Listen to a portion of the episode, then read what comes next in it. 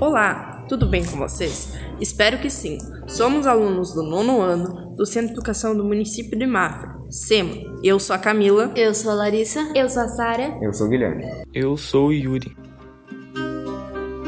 A retomada do Talibã ao poder e a retirada dos Estados Unidos.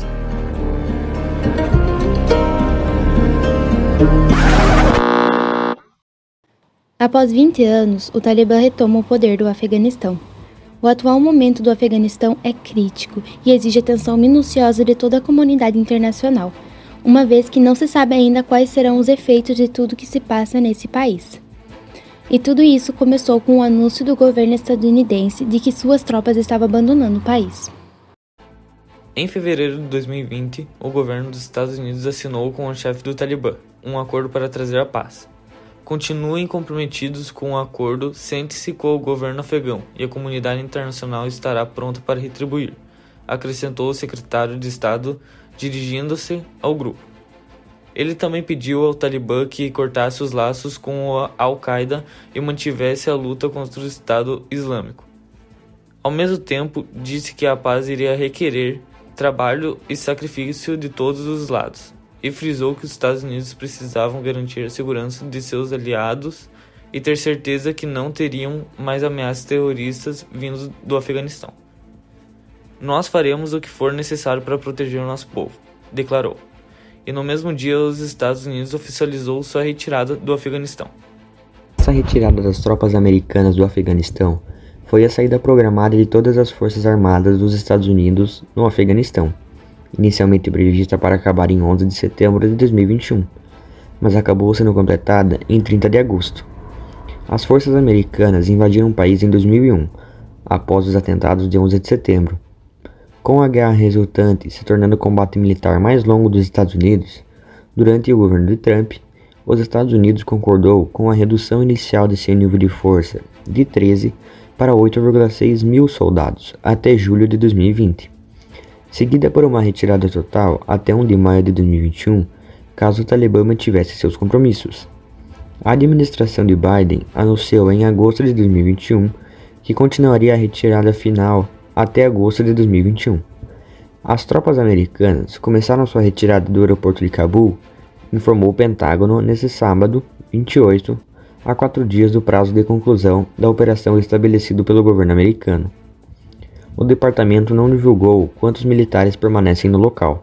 Em entrevista coletiva, o porta-voz do Pentágono, John Kirby, afirmou que o departamento tem informações sobre ameaças muito reais e muito dinâmicas contra as tropas que permanecem no aeroporto de Cabul, onde na quinta-feira, 26, um atentado terrorista deixou mais de uma centena de mortos, inclusive 13 militares americanos. O presidente dos Estados Unidos enviou milhares de soldados ao aeroporto enquanto o Talibã varria o Afeganistão no início desse mês para ajudar a retirada dos cidadãos americanos, afegãos em riscos e outros estrangeiros do país. No auge da operação, havia 5.800 soldados americanos protegendo o local. Autoridades americanas disseram que há uma preocupação crescente com a ameaça representada ao aeroporto por militares do grupo do Estado Islâmico, com foco em ataques de foguetes e explosivos transportados por veículos.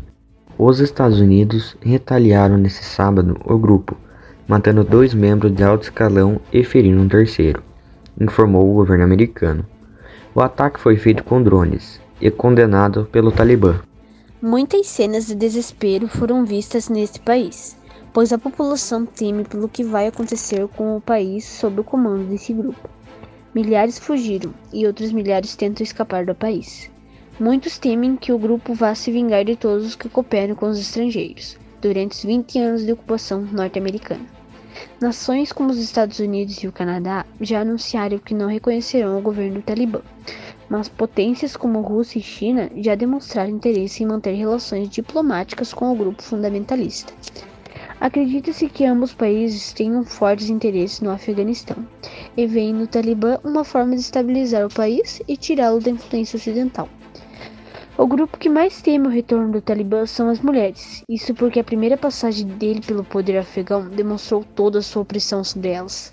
Muitos temem não poder mais trabalhar e estudar, assim como temem ser obrigados a usar a burca e casar com membros do grupo radical. O Talibã anunciou, por meio do seu porta-voz, que não procura vingança contra aqueles que ajudaram os estrangeiros e que permitirá que as mulheres continuem a estudar e trabalhar, desde que dentro dos termos da Sharia. Protestos que aconteceram no país contra o Talibã já foram reprimidos com violência, e a comunidade internacional observa com desconfiança os desdobramentos desse retorno. O que irá acontecer daqui em diante dependerá dos desdobramentos de geopolítica, isto é, de como os talibãs irão dialogar com o restante do mundo. Agradecemos a você a ouvir o nosso podcast.